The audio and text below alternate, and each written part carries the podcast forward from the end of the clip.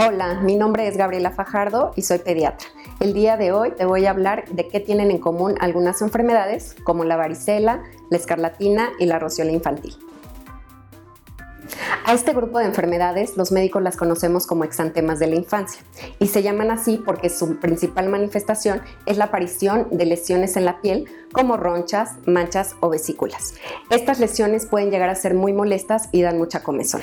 Algunos de los síntomas que presentan los niños que tienen estas enfermedades pueden ser fiebre, dolor, malestar general, pérdida del apetito, y molestias para dormir. La principal causa de estas enfermedades es infecciosa, siendo los más frecuentes los virus y con menor frecuencia las bacterias. Al ser padecimientos virales, el tratamiento está enfocado en tratar las molestias. Por ejemplo, controlar la fiebre, quitar la comezón, evitar infecciones en la piel secundarias al rascar. Como lo comentamos, la vacunación es sumamente importante para prevenir muchas de estas enfermedades. Si tienes dudas sobre tu cartilla de vacunación o alguna de estas enfermedades, no dudes en contactarnos en Healthy Kids Polanco.